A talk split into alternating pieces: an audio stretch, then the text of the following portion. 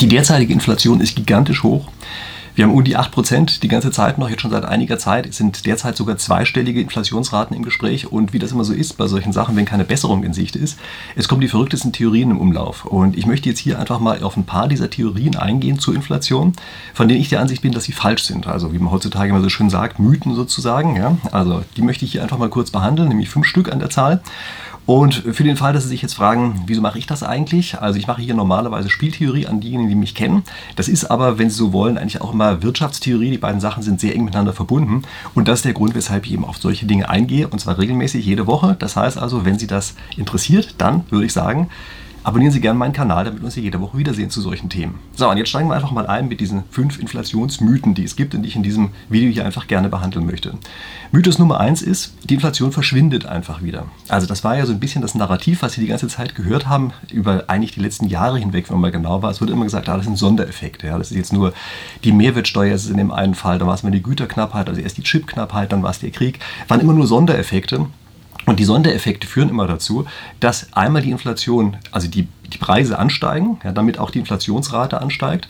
Aber es gibt jetzt die Theorie, die besagt, naja, aber das sind, weil es immer nur Einmaleffekte sind, wirkt das eben auch nur kurzzeitig und danach ist dieser Einmaleffekt ja weg und dann gibt es keine Änderung mehr. Das heißt also, die, das Preisniveau wird hochgedrückt durch, die einen, durch einen Anstoß sozusagen.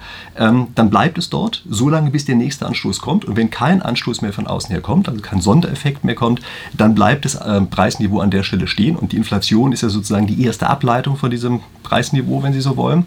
Das heißt also, dadurch, dass sich dann das Preisniveau nicht mehr ändert, nachdem die Sondereffekte weg sind, sondern einfach hoch bleibt, dadurch verschwindet dann einfach die Inflation. Also das ist eine Geschichte, die erzählt wird. Gibt es auch ein ganz anderes interessantes Video was dazu gemacht worden ist auf einem anderen Kanal, bei Mission Money nämlich. Ähm, wenn ich dran denke, dann verlinke ich Ihnen das auch entsprechend. Können Sie sich mal ansehen.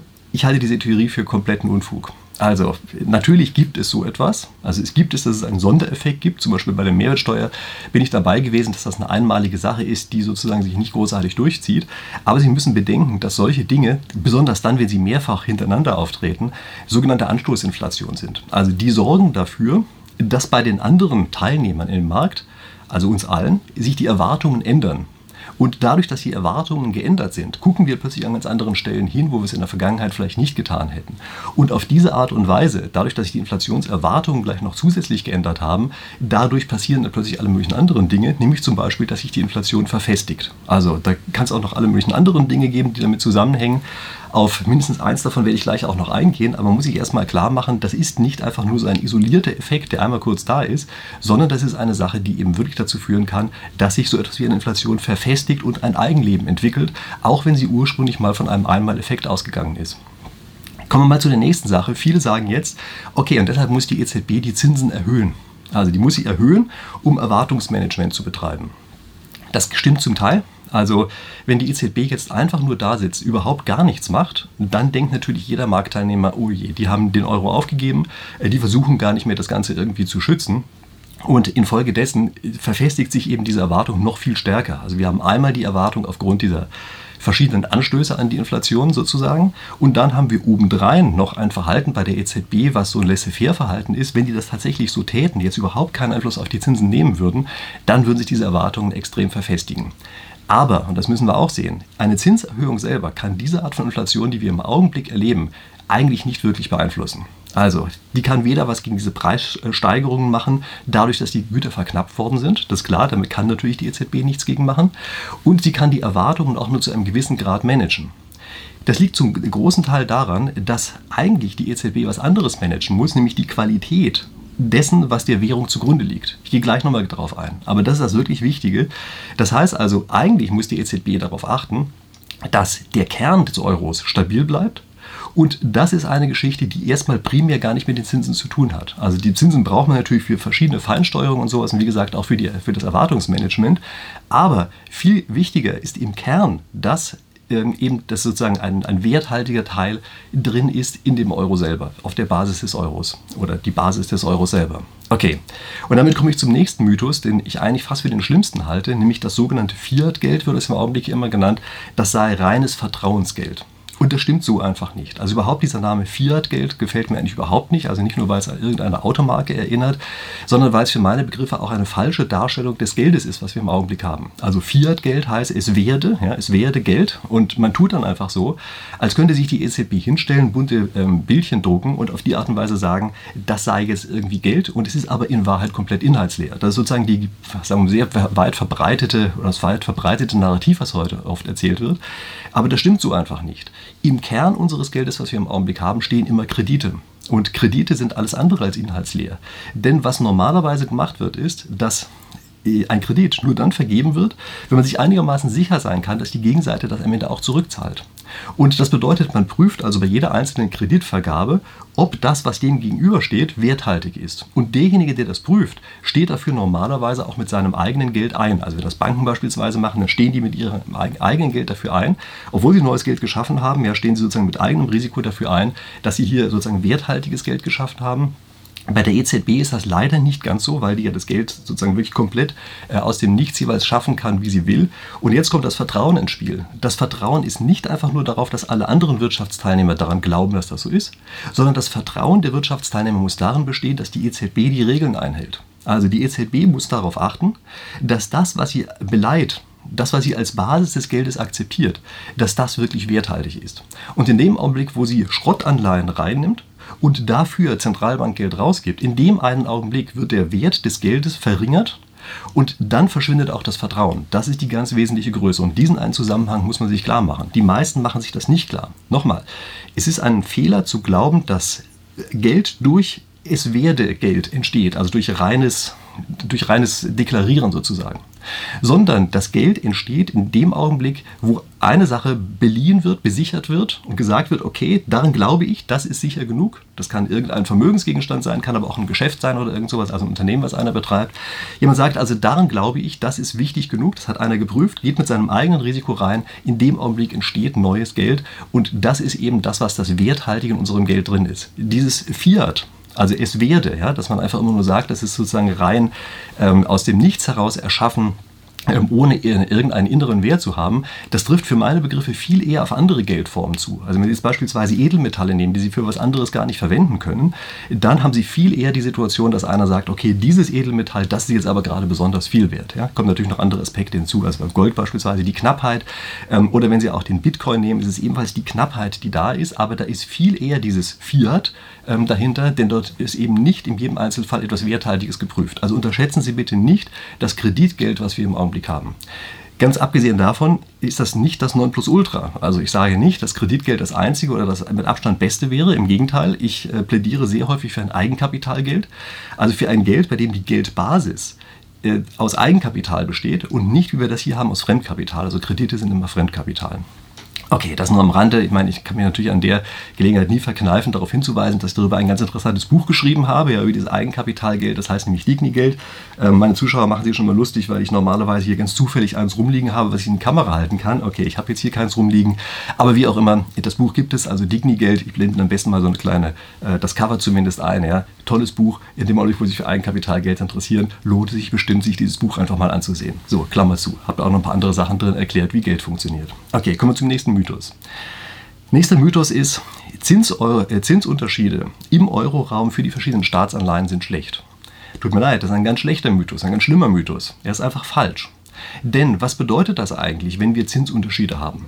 Dann bedeutet das, dass der Markt das Gefühl hat, oh, der eine macht es besser als der andere. Also wenn das eine Land beispielsweise eine sehr niedrige Verschuldung hat und das andere Land hat eine sehr hohe Verschuldung, dann sagt der Markt, okay, wir glauben bei dem Land, was eine sehr hohe Verschuldung hat, eigentlich weniger daran, dass die uns das jemals wieder zurückzahlen können, dass die Wirtschaftsleistung dem entspricht, ähm, was hier als Geld entstanden ist. Und auf diese Art und Weise haben sie ein Korrektiv, was von dem Markt ausgeht. Also der Markt sorgt dafür, dass er den einzelnen Teilnehmern, in diesem Fall den Politikern, sagt, passt auf, wir glauben nicht mehr so ganz richtig an euch. Wenn keine Zinsunterschiede zwischen den einzelnen Ländern bestehen, dann führt das dazu, dass wir immer solche Trittbrettfahrersituationen haben. Also der eine macht irgendwas, was eigentlich falsch ist, und ruht sich aus zulasten des anderen. Ganz schlechte Idee. Und im Augenblick, was wir beobachten können, ist, dass die EZB sich hinstellt und sagt, ui, die Zinsunterschiede, die wir zwischen den verschiedenen äh, Staatsanleihen der Länder haben, das was ganz schlecht ist, wir werden hier den entsprechenden hochverschuldeten Ländern stärker unter die Arme greifen und werden dafür sorgen, äh, dass diese Zinsunterschiede verschwinden. Ganz schlechte Sache und ich kann Ihnen sagen, auf die Art und Weise führen, ähm, haben Sie unglaubliche Fehlanreize für die Politiker, einfach dauerhaft immer wieder das Falsche zu machen, von dem auch jeder weiß, dass es falsch ist.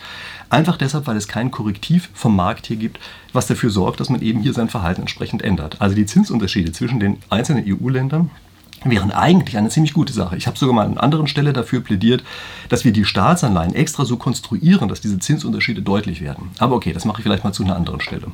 Und jetzt kommen wir zum nächsten und in diesem Video auch letzten Mythos, nämlich durch die Güterknappheit, die wir gerade sehen, entsteht die Hyperinflation. Also Hyperinflation heißt, Sie haben exorbitant hohe Inflationsraten. Also nicht das, was wir im Augenblick sehen. Das ist keine Hyperinflation, das ist auch noch nicht mal nah dran, sondern Hyperinflation heißt sowas, Sie haben zum Beispiel, weiß ich, 50 Prozent pro Monat oder so etwas. Ja? Also eine Inflationsrate. Es kann auch mal mehr sein. Es kann auch sein, dass Sie plötzlich mehrere hundert Prozent äh, haben. Und Sie wissen ja, in Deutschland war es sogar so, dass wir selbst dabei anscheinend Weltmeister sind, uns mal, ich weiß nicht, auf wie viel äh, Prozent wahrscheinlich am paar tausend oder so am Tag oder sowas geschafft haben. Ja, keine Ahnung, ich kenne die Zahlen jetzt nicht auswendig. Aber jedenfalls, das wäre eine Hyperinflation. Das, was wir im Augenblick sehen, ist keine Hyperinflation.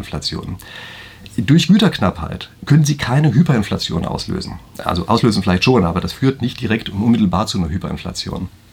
Ähm, Güterknappheit führt dazu, dass sie sozusagen in normalen Bereichen einfach mehr für äh, die Sachen zahlen müssen, einfach deshalb, weil sie eben weniger da sind. Also das ist die eine Sache. Hyperinflation heißt, dass im Geldsystem plötzlich noch etwas anderes entsteht und dieses andere in dem Geldsystem dazu führt, dass dort sozusagen ein Eigenleben in diesem monetären Bereich entsteht und dieses Eigenleben dazu führt, dass eben diese wahnsinnig starke Inflation losgeht. Was passiert hier genau? Es passiert letztlich ein Erwartungsumschwenken. Also stellen Sie sich vor, Sie haben Geld und Sie sagen, naja, ist ja alles nicht so toll, aber irgendwie, ich glaube ja schon noch daran, äh, dass ich morgen dafür für einen einigermaßen vernünftigen Betrag noch ein Stück Brot kaufen kann. Das ist sozusagen der Normalzustand. Und das ist auch ein Gleichgewicht, was ich relativ relativ gut stabilisiert, weil die anderen glauben daran, dass sie daran glauben, sie glauben daran, dass die anderen tun und so weiter, ist ein relativ gutes Gleichgewicht. Und jetzt stellen Sie sich vor, es gibt plötzlich eine Situation, bei der das Gerücht aufkommt, hm, das könnte umschlagen. Vielleicht kriegen wir dafür noch nicht mal mehr Brot morgen. Vielleicht kommen wir morgen gar nicht an unser Geld ran. Ja, bei einem Bankrun beispielsweise ähm, ist oder würde dann in so einem Fall ein Bankrun entstehen, weil jeder versucht, noch schnell vorher an sein Geld ranzukommen. Was, was passiert in diesem einen Augenblick? Es passiert in dem Augenblick, dass jeder denkt, oh je, der andere denkt, dass die anderen denken, dass es umspringt und infolgedessen springe ich lieber gleich zu dieser anderen Situation. Also wie gesagt, bei einem Bankrun versuchen Sie als erster zur Bank zu kommen, um ja noch schnell Ihr Geld rausholen zu können. Das ist bei einer Hyperinflation ganz ähnlich. Sie gehen dort beispielsweise zum Bäcker und zwar so früh, wie es überhaupt nur irgendwie geht, um auf die Art und Weise noch schnell vor den anderen das Brot zu bekommen, äh, bevor das Geld komplett seinen Wert verloren hat, bevor, es, äh, nichts, bevor Sie eben nichts mehr für dieses Geld bekommen. Was Sie hier haben, ist eine Koordination. Ja? Also es gibt zwei Gleichgewichte sozusagen, kann auch mehr als zwei geben, aber es gibt vom Prinzip her zwei Gleichgewichte und wir befinden uns normalerweise in dem einen Gleichgewicht und dann plötzlich kann kann das System aber springen in das andere Gleichgewicht. Und das ist der Grund, weshalb Inflation auch sprunghaft kommt. Also es wird ja oft von diesem Ketchup-Effekt gesprochen. Ja? Also meine Ketchup-Flasche schüttelt man die ganze Zeit, kommt nichts raus und dann auf einmal, bam, ist die ganze Flasche draußen. Das ist genau die Situation, die dadurch entsteht, was ich eben beschrieben habe, dass auf einmal die Erwartungen über die Erwartungen der anderen umspringen und auf die Art und Weise plötzlich das System einrastet in einem anderen Gleichgewicht. Und das geht praktisch über Nacht. Also das ist nicht so, dass sich das langsam abzeichnet, sondern das ist so, dass heute sozusagen die Welt noch in Ordnung ist und morgen wachen sie auf und denken, gibt es ja nicht alles weg. Ja? Also, okay, ich habe auch, fällt mir da gerade ein, mal ein ganz interessantes Interview geführt mit Marc Friedrich, der das erlebt hat in Argentinien. Ähm, also wenn ich dran denke, auch hier, ich verlinke es Ihnen einfach mal, damit Sie das entsprechend anschließend angucken können. Also das sind die Dinge, über die ich hier sprechen wollte, diese fünf Mythen. Äh, Sie können mir gerne in die Kommentare schreiben, was Sie davon halten. Äh, ich weiß mal, meine Zuschauer sind äh, ziemlich gebildet in solchen Sachen, also unglaublich viele, auch neue Anregungen und sowas. Also machen Sie davon gerne Gebrauch. Sagen Sie mir und auch den anderen, die dann in den Kommentaren lesen, gerne, was Sie von diesen Theorien, die ich hier gerade beschrieben habe, einfach halten. Übrigens, ich bin seit einiger Zeit auch wieder ein bisschen aktiver auf Instagram. Vielleicht nutzen Sie das als Gelegenheit, dass Sie mir dann dort einfach auch folgen. Ich heiße überall immer Prof Freak, ja, also einfach zu finden. Schreibt das da unten in die Beschreibung hier rein.